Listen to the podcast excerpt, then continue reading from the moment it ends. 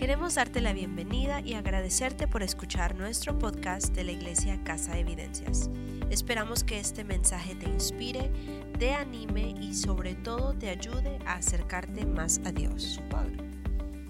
Y entendemos bien que es el segundo. Escuchar es importante, obedecer es tal vez la cosa más crucial que hay en toda la Biblia.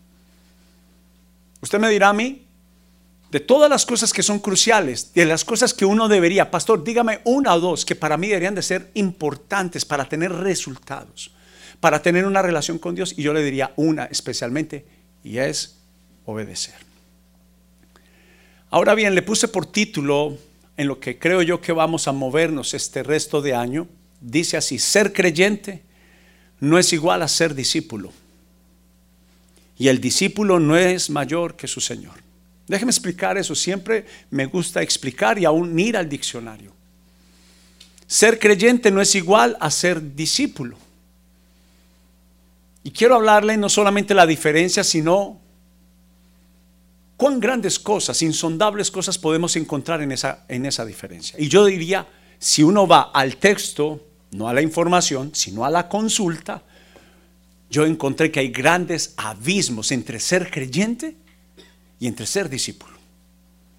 Porque aún el mismo Señor Jesús dijo, los demonios también creen y tiemblan. O sea que aún alguien que hace mucha maldad también cree. Escuchen bien, hay gente que hace mucha maldad y ora a Dios.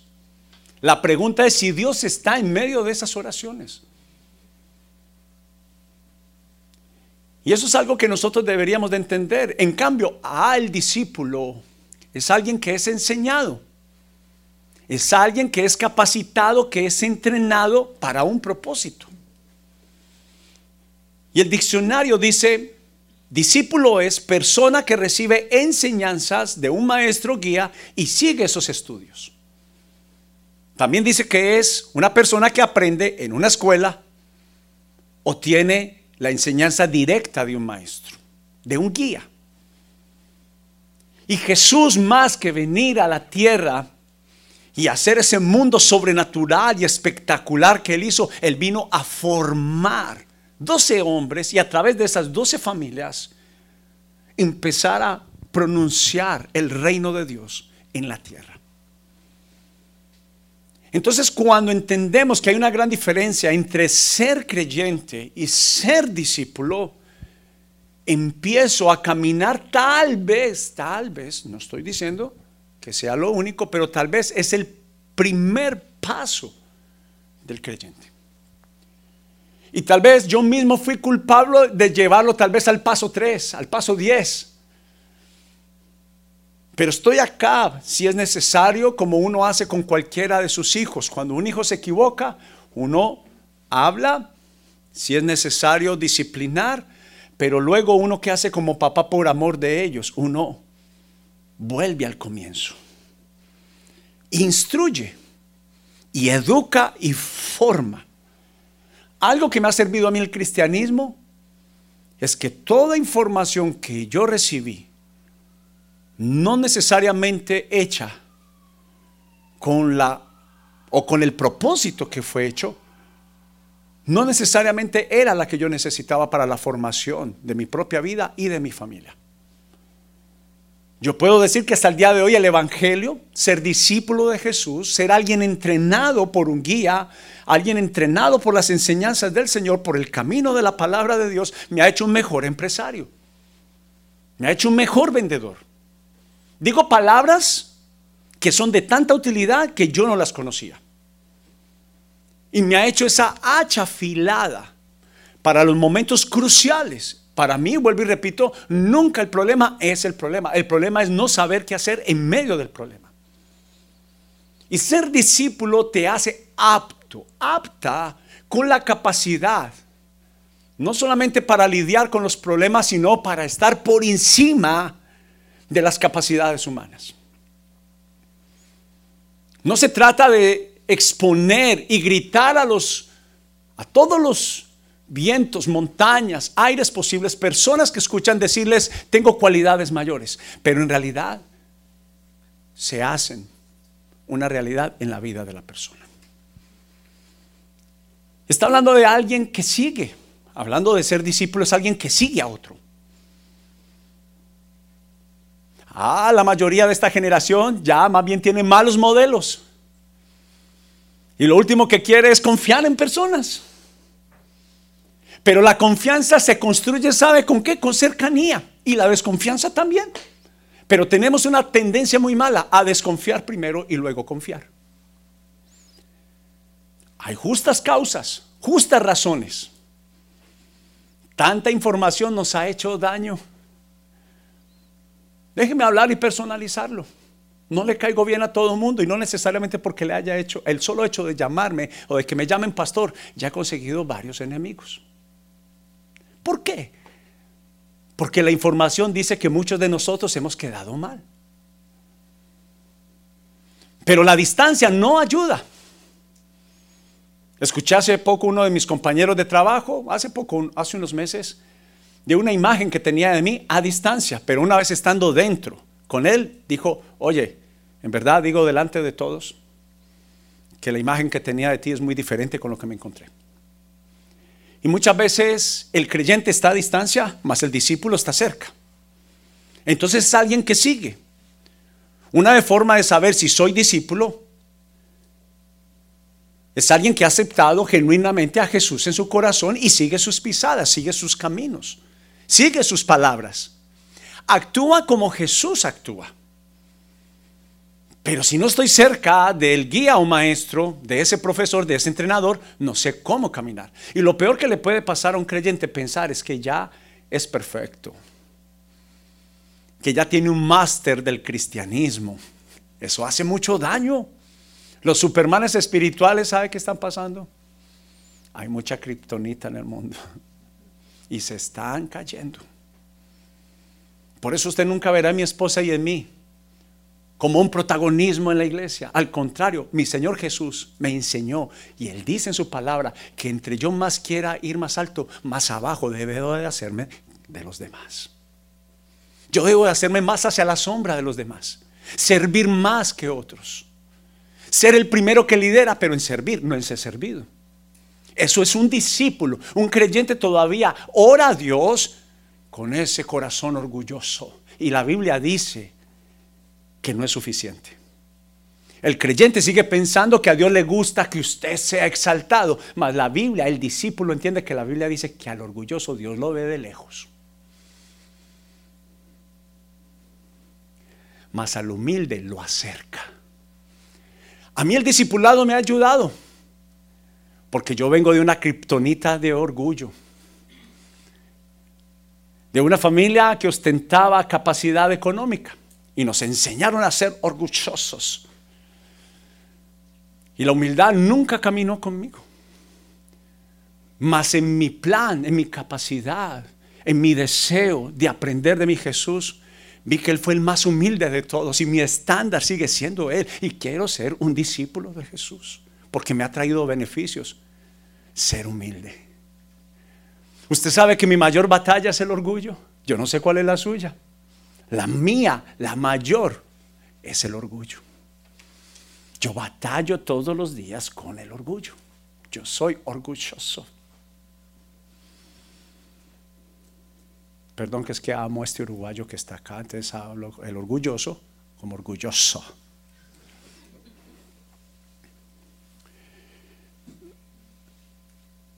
Entonces, hay una gran, hay un gran abismo, una gran separación entre la persona que es orgullosa. Yo creo, sí, sí, sí, a mí no me tiene que enseñar. ¿Aló? Todos debemos de ser enseñables. A veces no me gusta cuando veo, porque lucho con el orgullo, cuando uno de mis hijos me pega un, dos cachetadas con verdades. Y yo al final digo, pero eso es verdad. Y me hace más humilde entender que hay gente que puede tener más capacidad que yo mismo. Pero eso lo hace el discipulado. Porque yo no sé usted qué entendía por ser discípulo. Ah, eso es una palabra religiosa de los evangélicos y no me gusta mucho. Mentira. Yo diría que discipulado, discípulo, es el paso siguiente después de ser salvo. Y por eso es que la gente cristiana se desnutre y abandona el cristianismo porque no pasó de ser creyente.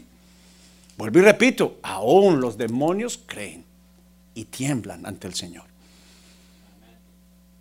Los demonios, el diablo, Él es Dios, Él es el Señor, pero no camina de acuerdo a los pasos de Jesús. Entonces es importante aceptar no solamente a Jesús como su Señor, sino caminar como Él camina, hablar como Él habla, hacer como Él hace. Habla de alguien que ama al Señor y lo adora. Lo ama en verdad. No lo niega. Y nos deja claro que una de las mayores expresiones de amor y de fidelidad a Dios es ser un discípulo de Él. Decir, Señor, con orgullo, me gusta hacer lo que tú haces y ser como tú y caminar con lo que tú me pides y obedecerte. Eso es ser discípulo. Alguien que en verdad con todo su corazón sonríe cuando escucha la voz de su pastor, de su maestro. Y déjeme ayudarle una vez más, por favor, seamos crédulos y no incrédulos. Porque este libro es igual a al mismo Jesús parado aquí al frente mío, hablándome y aconsejándome. Es igual. Para eso fue escrito el manual divino.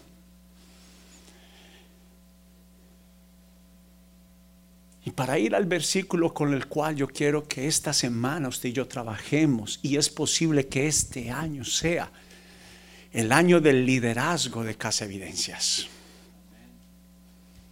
Y usted dirá, pastor, yo nunca he liderado nada. Qué bueno, porque yo tampoco había liderado nada en mi vida. Sudaba para hablarle a uno. Y más bien cuando salí a liderar algo, al principio, con la incapacidad, no me fue muy bien. Pero tuve a alguien que me enseñó, que me guió, que me entrenó, que me capacitó y tuvo confianza en mí y dijo, vamos juntos, como nos gustaría a mi esposa y a mí hacer contigo pero lejos, me queda difícil. Mas entrando a la casa, siendo parte de la casa, va a ser mucho más sencillo. Y es por eso que no basta solo con creer. Mire lo que dijo el Señor Jesús, hablando de ser discípulo. Escuche esto. En Juan capítulo 8, versículo 31. No lo lea, déjeme, yo le digo. Dijo entonces Jesús a los discípulos que habían creído en él si vosotros permanecéis en mis palabras, seréis verdaderamente mis discípulos. No solamente ponerse el título, ponerse un prendedor que diga discípulo de Jesús, manifestarlo a la humanidad. Hay que caminar guardando las atesorando, permaneciendo fiel a las palabras del Señor.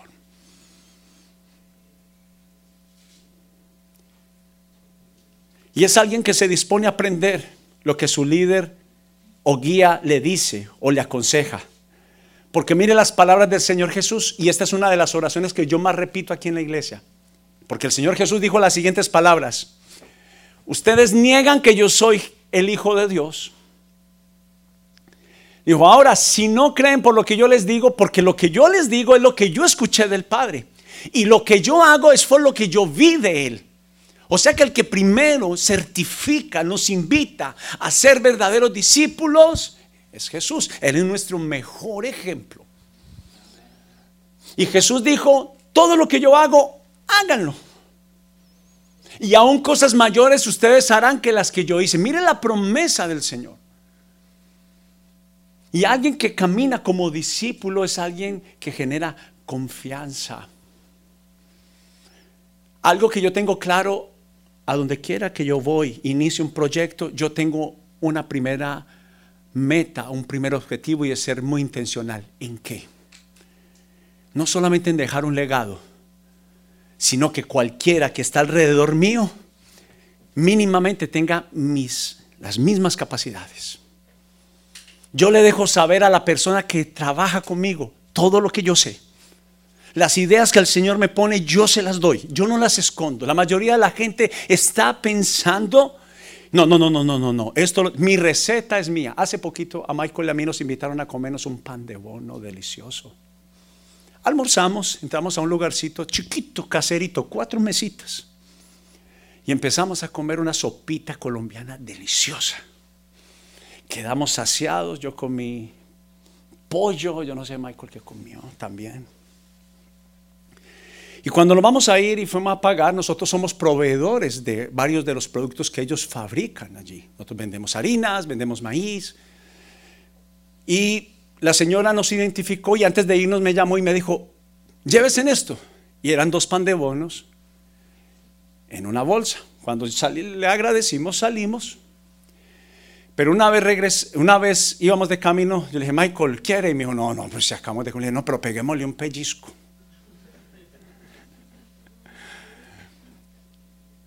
Y ese pellizco nos hizo,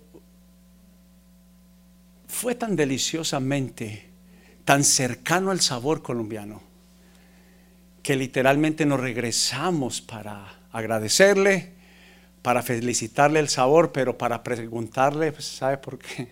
Tan descarados, por la receta.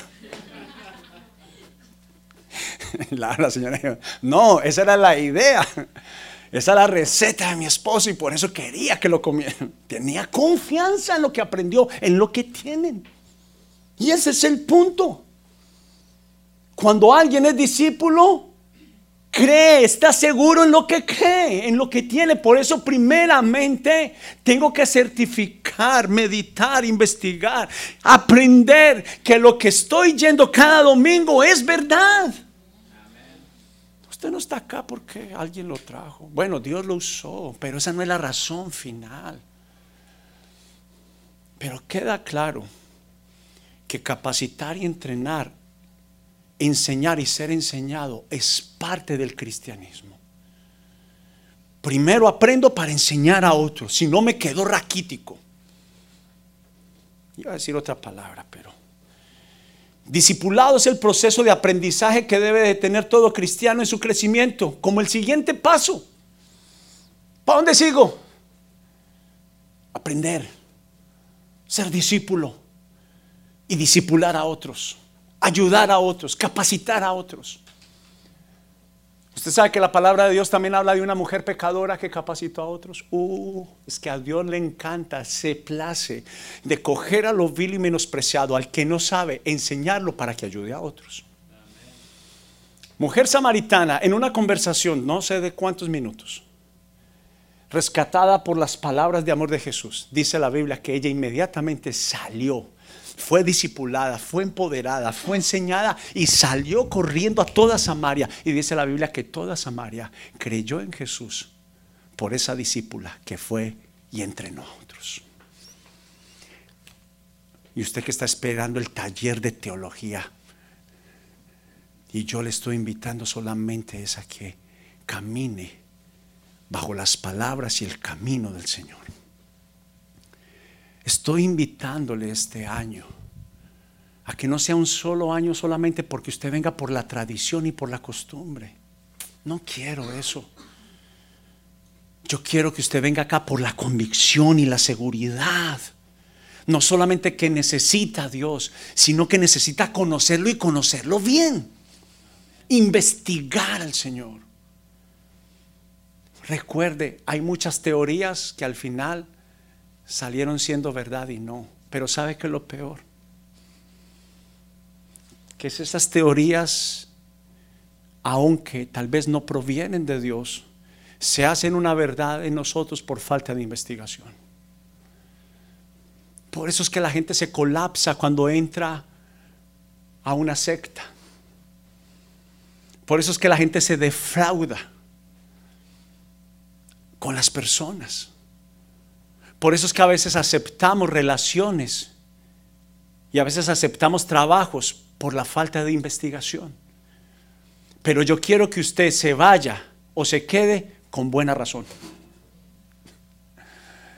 Si se va a ir, vaya porque vea, no, es que yo pregunté y la forma, el color de ellos, el olor de ellos, la forma tan empalagosa, a mí no me gusta que me, que me abracen. No le va a gustar acá en una forma muy respetuosa, pero afecto si queremos dar. Pero es importante conocer el Evangelio. Y quiero antes de pasar a este versículo, y hoy no me pienso simplemente que es algo muy simple para este inicio, quisiera recordarle que ser discípulo es hacer exactamente lo que su maestro al final, y le estoy hablando no de mí, qué bueno que yo aprendí de mi pastor, que lo último que yo quiero pedirle a usted es que usted haga lo que yo hago como hombre, o que usted diga lo que yo digo. Pero sí pretendo que lo que usted vea en mí y a mi esposa de Jesús lo practique. Somos una montaña de errores. Pero la realidad es que por lo menos tengo algo, que busco cada día parecerme más a mi Señor. Y yo he tenido, tal vez a usted no le ha ido bien, es posible, pero yo he tenido la fortuna y la alegría de contar con líderes espirituales que son dignos de mi afecto, que son dignos de mi gratitud son dignos en realidad, pero no son mi confianza. Mi confianza está puesta en aquel que es el camino, la verdad y la vida, en Jesús. Y esa es la invitación que yo quiero hacerle esta mañana. La presencia de Dios misma nos enseña. Usted sabía bien que Dios es tan real y que es el primer el primero que desea capacitarte, que mire lo que encontré, esto es una perla, una perla escondida, un tesoro escondido en la palabra de Dios, pero es parte de mi fundamento como discípulo de Jesús. Dice, pero la unción, hablando de la presencia de Dios que es real, es como el viento, no la veo, pero es real, perdónenme, pero es real. Pero la unción que vosotros la unción que vosotros tenéis de Él permanece en ustedes y no tienen necesidad de que nadie les enseñe, así como la unción misma los enseña todas las cosas y es verdadera y no es mentira, según ella nos ha enseñado a que permanezcamos en Él. Déjeme explicarle ese versículo porque si no usted queda allí como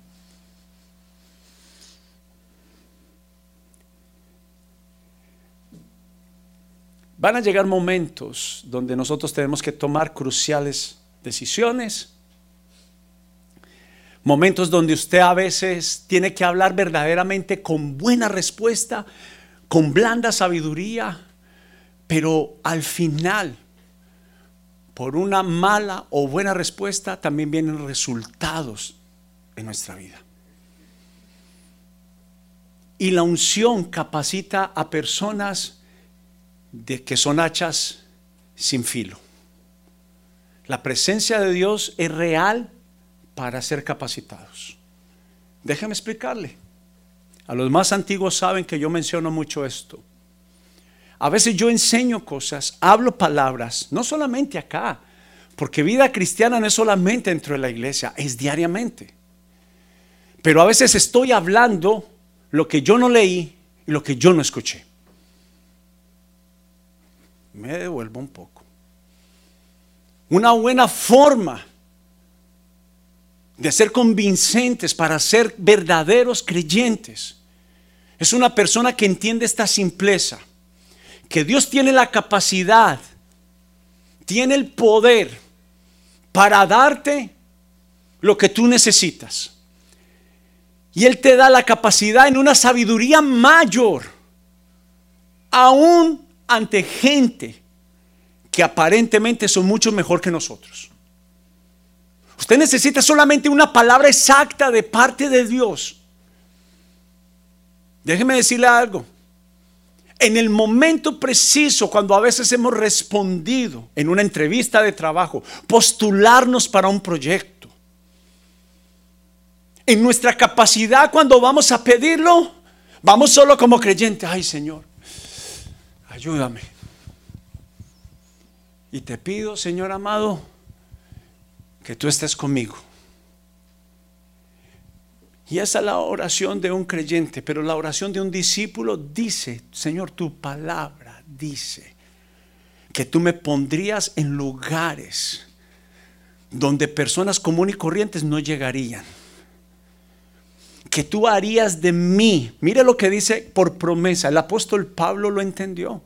Él dijo, Dios escogió lo vil y menospreciado para avergonzar al sabio y al entendido de este mundo, pero hacer de ellos su gran influencia. Porque a Pedro lo habitaba este versículo, la unción la presencia de Dios, porque decían, Pedro antes de negar a Jesús y antes del Señor Jesús, iletrado, con ignorancia, alguien demasiado afectado por sus emociones y sus expresiones todas eran emocionales y abruptas.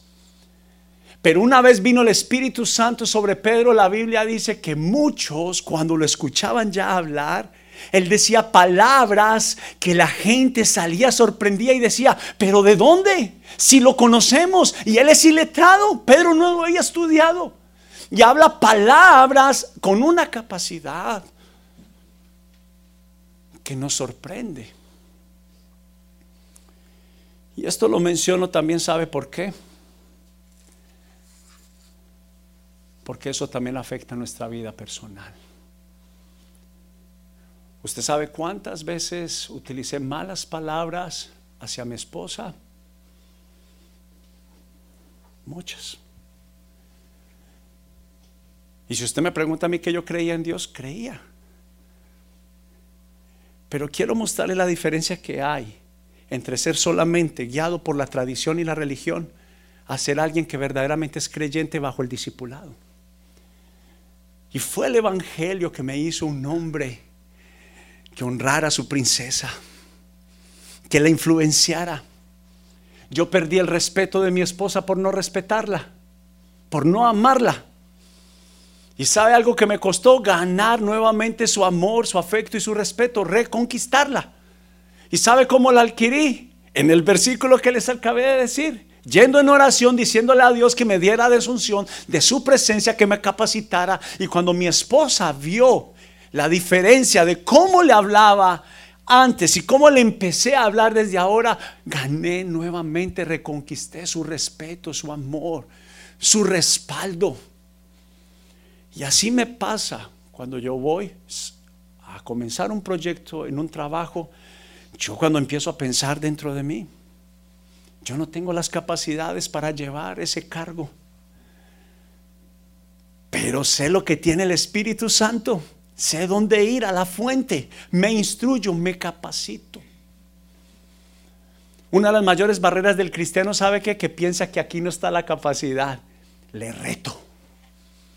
Míreme en todos. A todos. Es un reto de amor, listo, no, vaya. No voy a pelear con ninguno de ustedes. Pero le reto. Le reto tome un solo capítulo de la Biblia, le voy a dar un solo libro y usted no vuelve a ser la misma persona. Hay gente que pagaría por esto, pero a usted que se le quiere gratis. Lea el libro de Eclesiastés. Solo un libro le voy a dar. Lea el libro de Eclesiastés. Lleno de simpleza pero de una profundidad abrupta. Ese libro a mí no me volvió a dejar ser la misma persona. Hablo cosas que no he estudiado. Conozco y sé cosas que no he leído. Ahora yo no, ahora no. Los perezosos a Dios no les gusta. Ahora van a decir, listo pastor, voy a depender de la unción y no voy a leer a estudiar, le estoy mandando. Mi jefe en mi anterior empresa me decía, pero oíste, vos sos pastor. A propósito, esos cristianos, agentes 0007 que no los conoce nadie, por favor. ¿Usted es un cristiano 007 o usted es un cristiano que dice, yo soy cristiano? Que no nos dé vergüenza el Evangelio, dice la palabra de Dios. Usted nunca me escucha en mi trabajo, gloria a Dios, aleluya, nunca. Nunca. De hecho, mi esposa, esos, no, es que usted de pronto ya luego eh, ve un panderete y un aleluyo de esos y ya no le gusta a usted. Pero cuando una persona quiere mostrar una pantalla y ser el súper espiritual, yo diré, amor, ahí vienen esos que son pilas, pilas, se prende la luz de alarma de nosotros. No nos gustan. Pero anunciar el Evangelio, debo de hacerlo. Ya mis nuevos jefes quieren que yo dé conferencias a todos sus trabajadores, porque reconocen que la persona que está a cargo es cristiana y tiene el hacha afilada, no por la capacidad humana. Y en lo que no sé me traigo otros cristianos, con el hacha afilada también. Pero quiero proponerte este año, pedirte que camines siendo discípulo. Y todo esto que he mencionado esta mañana, tan solo quiero trazarlo en un versículo. Y déjeme solamente leerlo. Jesús estaba ya a punto de partir. Pero él dejó la gran encomienda. Yo recuerdo la oración de Jesús. ¿Sabe por qué me encantan tanto los evangelios? Porque literalmente la narración de cuatro de los apóstoles, tres de ellos oculares, el otro un historiador, que por testimonios San Lucas escribió el Evangelio. Los otros tres fueron testigos presenciales y oculares de los milagros, pero especialmente sabe que la Biblia habla, habla y da mucho énfasis de la capacitación de Jesús a sus discípulos. Pero Jesús entendiendo dejó el estándar del compromiso más importante. Jesús dijo las siguientes palabras. Pero los once discípulos se fueron a Galilea, al monte donde Jesús les había ordenado. Y cuando le vieron, le adoraron, pero algunos dudaban. Escucha esto. Estaban todos los que habían creído en él. Y este me confirma que no basta solo con creer. Atención, no se pierda que estoy terminando. No basta solo con decir que soy creyente. Hay que ser discípulo, seguir las pisadas de nuestro gran maestro, de nuestro rey. Porque dice que aunque algunos lo adoraron, adoraron, otros dudaron. Lo habían seguido hasta ese momento, habían creído en él. Pero por eso alguien diría, a la iglesia no solamente hay que ayudarla a creer, hay que ayudarla a crecer. Y que se vuelvan maduros espiritualmente hablando, con conocimiento. Ustedes que están luchando, que desean crecer en sus trabajos, les prometo algo. El Evangelio y el discipulado equipan lo que el hombre no puede hacer. Yo les doy fe de esto. Y es muy importante comprender, mire que Jesús no dijo, quédense adorándome. No. Él dijo lo siguiente, y Jesús se acercó y les habló diciendo, toda autoridad, toda potestad me es dada desde el cielo y en la tierra.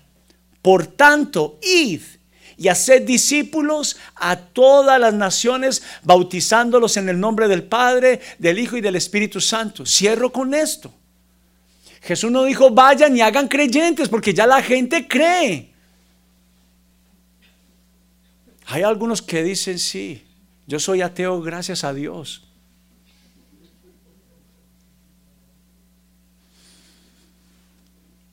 Aún el más ateo cuando está en la, en la penumbra dice, uy, por si las moscas. Por eso Dios no se plaza del creyente, no se place del creyente. Dios se place del que lo sigue. Aló. Es muy diferente. Y termina diciendo, enseñándoles que guarden todas las cosas que os he mandado. Y aquí yo estoy con vosotros todos los días hasta el fin del mundo, enseñándoles. La palabra énfasis y central de este mensaje y de la gran comisión de Jesús fue diciéndoles, enséñales, hazlos discípulos, fórmalos, capacítalos. Y este 2020 es el año, por eso estamos insistiendo tanto en crecer. Nada nos ganamos nosotros con que venga aquí cada ocho días y usted no sea ensanchado. Y quiero decir esto. Y escribí esto ayer en la noche, un poco tarde. Siempre me gusta darle un toquecito en la noche y luego los domingos en la mañana, volver a meditar. Y puse esto, no podemos quedarnos igual debemos crecer, debemos avanzar y el discipulado es el siguiente paso para ti. Necesitamos ser enseñados. Una vez más, muchas gracias por visitar nuestro podcast. Nuestro deseo en Casa Evidencias es amar a Dios y a las personas influenciando la comunidad. Y si te gustaría visitarnos, aprender más de nosotros o simplemente que oremos por ti, visítanos en nuestra página de internet casaevidencias.com y estaremos más que felices de apoyarte en lo que necesites. Nos vemos la próxima semana.